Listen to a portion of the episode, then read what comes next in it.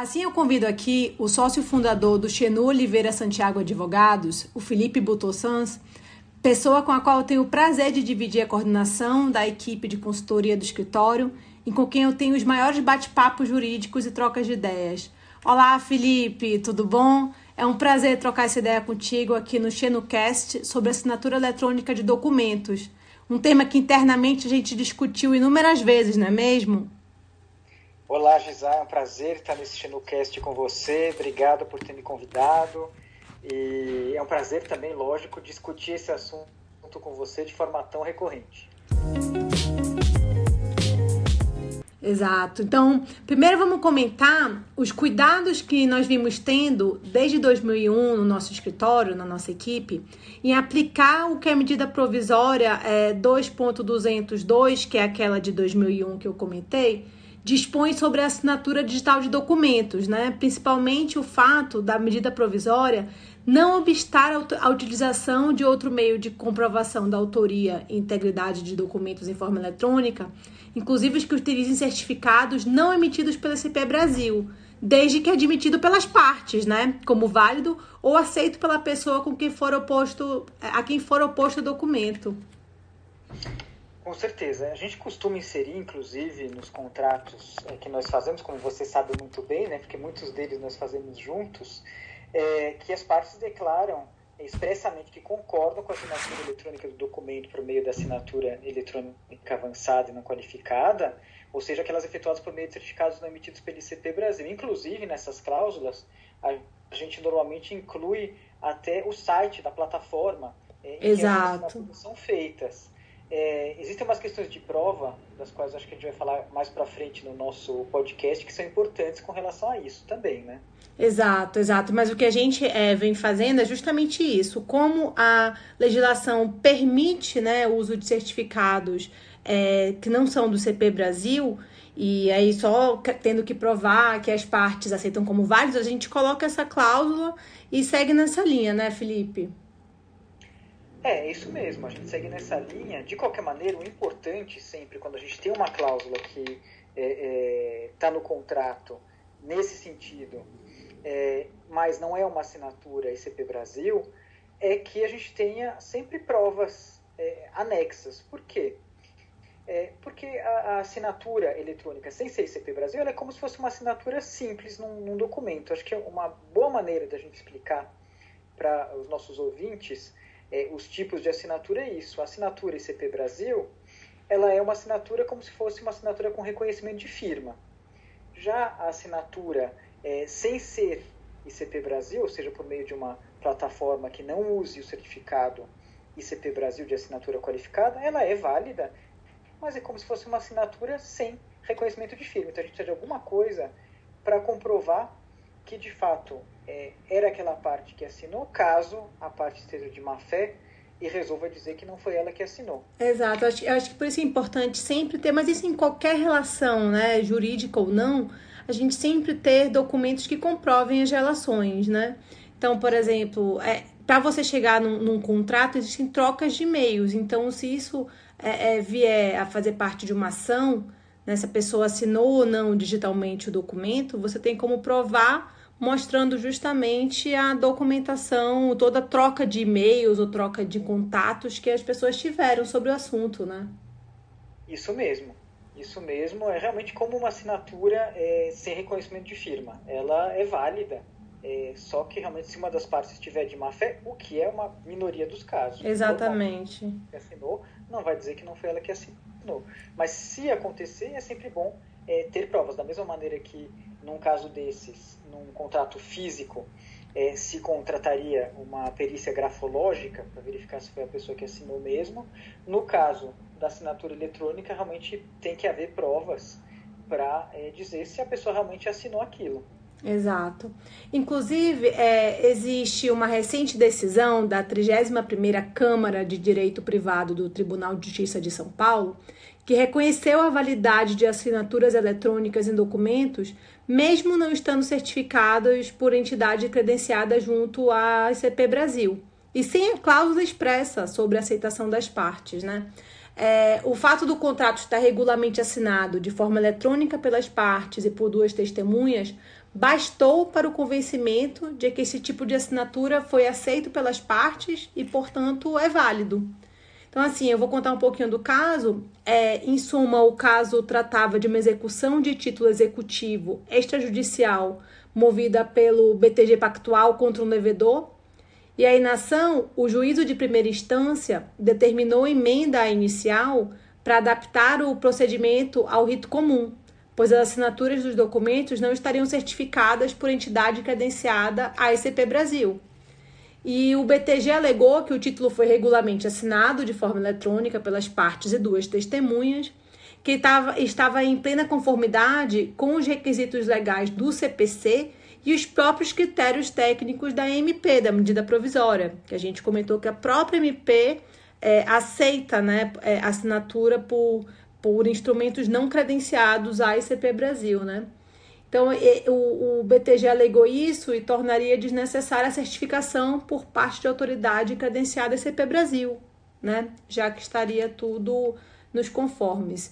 E aí o TJ São Paulo concluiu que o título executivo extrajudicial cumpria com os requisitos legais de assinatura do devedor e das duas testemunhas e reformou a decisão de primeiro grau foi o, foi o voto do relator desembargador é, Francisco é, Cascone e a decisão se deu por unanimidade.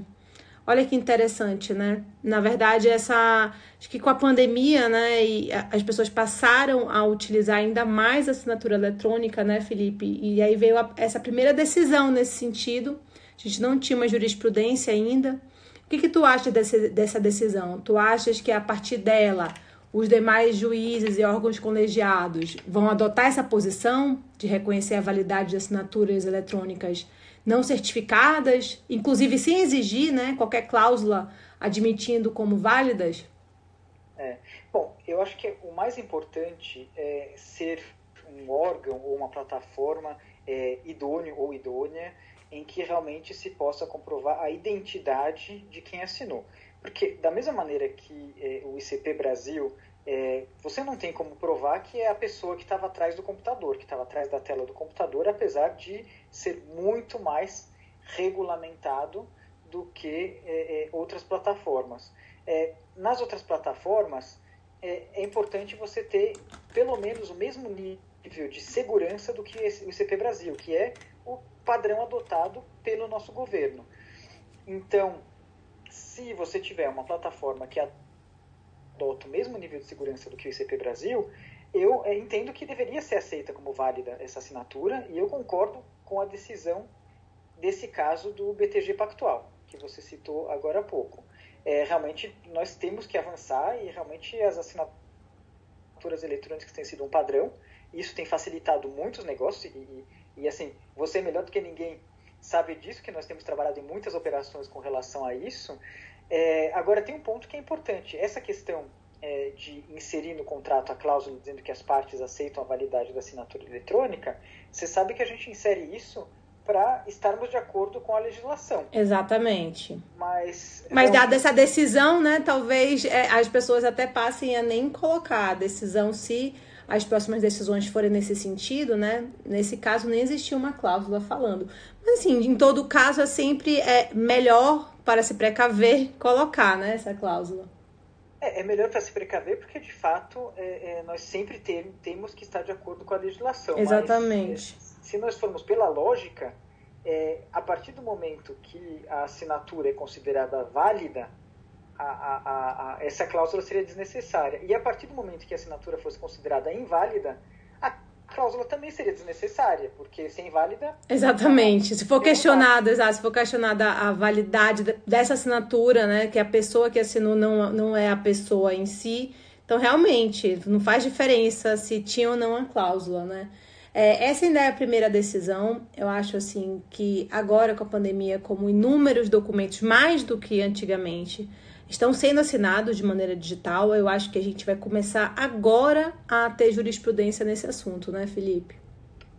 Eu acho. Eu acho um ponto muito importante também é a questão da assinatura por estrangeiros, porque uma das grandes vantagens do contrato é, é assinado eletronicamente, digitalmente, e isso vai para muito além da pandemia, é o fato de que pessoas em locais diferentes podem assinar o contrato sem precisarem se deslocar. Exatamente. Aquilo que nós temos historicamente é, de que uma pessoa pega um avião para vir para o Brasil apenas para passar um dia para assinar um contrato, isso provavelmente vai acabar deixando de existir. Mas para isso é, precisa haver realmente o reconhecimento a nível não só é, nacional, mas também a nível mundial das assinaturas é, avançadas, porque infelizmente, por enquanto, o nosso ICP Brasil, apesar de ser excelente, ele é, só aceita a assinatura de quem tem certificado digital.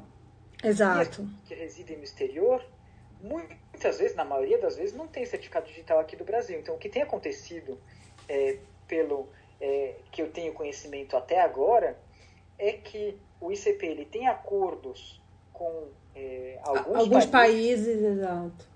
Aparentemente Portugal é um desses países, exato. mas é, e também com, com o Mercosul, né? E também com o Mercosul, isso mesmo, mas não existe uma entidade global que certifique isso. Então, uma questão que nós nos colocamos: será que é melhor haver acordos entre países, do jeito que tem se feito atualmente, o que pode eventualmente é, provocar lacunas, porque dois países. E você não vai conseguir cobrir todos, né? É, sempre vai ter, pode ter algum país que não tem um acordo bilateral sobre isso. É justamente o que você está fazendo a operação, né? É, é isso mesmo. E, e, ou será que é, não seria melhor nós termos uma entidade certificadora global? Global. Da qual, inclusive, as nacionais poderiam fazer parte. Nós poderíamos eventualmente ter o ICP aqui para contratos nacionais e eventualmente uma entidade da qual, inclusive, o ICP poderia ser membro é, os, os, homólogos dele de outros países, uma entidade internacional é, realmente para os contratos internacionais. É, é uma coisa na qual eu penso muito é, é, no âmbito desse tipo de contrato. E outra coisa também, é, você mencionou aqui na, na, na questão do processo do BTG Pactual, a questão das duas testemunhas. As testemunhas, é, historicamente no nosso direito, são pessoas que estavam presentes na assinatura do contrato. Exato, tem Era, isso. No contrato é, é, assinado digitalmente, lógico, elas são colocadas para assinar o contrato para respeitar é, o nosso direito. Mas será que vale a pena manter testemunhas num contrato assinado digitalmente? Porque essas pessoas não estão normalmente fisicamente. Fisicamente acompanhando, elas não podem atestar que aquelas pessoas estavam na assinatura, né?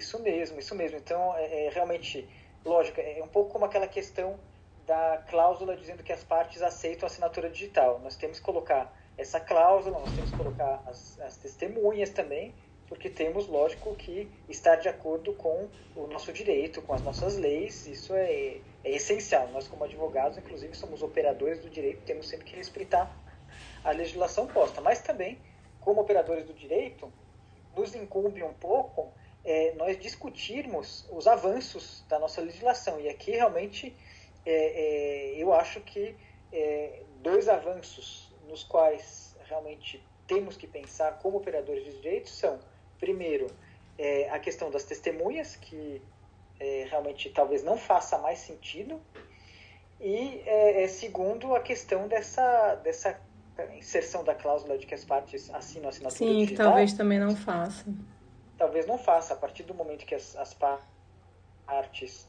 é, assinam aquilo com assinatura digital, já se pressupõe que elas aceitam aquilo. É, exato, Felipe.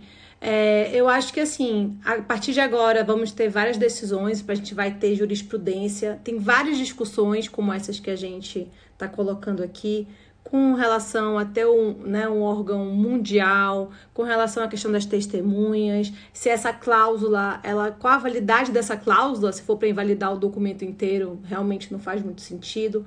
Eu acho que é, ainda tem muita coisa para ser discutida. É um assunto que, como eu falei, apesar da legislação datar de 2001, né, agora que nós estamos utilizando mais, então, acho que a partir de agora que a gente vai ter material, né, e casos para discutir, as pessoas entrando com ações sobre isso, e vai ser bem interessante.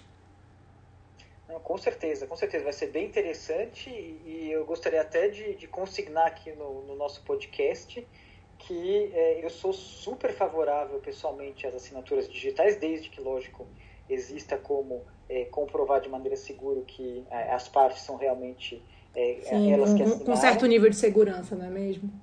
Com certeza. E nós temos visto a praticidade disso. Nós atualmente estamos com operação envolvendo clientes na Ásia, na América do Norte, na Europa, várias operações ao mesmo tempo e nós ganhamos um tempo enorme com essa assinatura. É verdade, é verdade. Verdade, antigamente tinha que casar agendas né, com os clientes para virem para o Brasil assinar e a pandemia ajudou nisso, né?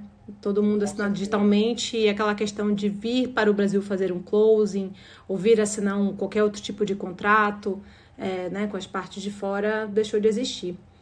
Então tá, Felipe. Eu espero que tenham gostado do nosso bate-bola sobre esse assunto não é mesmo? E o Xenu Oliveira Santiago está à disposição para auxiliar no cumprimento de qualquer obrigação com relação a isso, é, sobre a elaboração de contratos e tudo mais.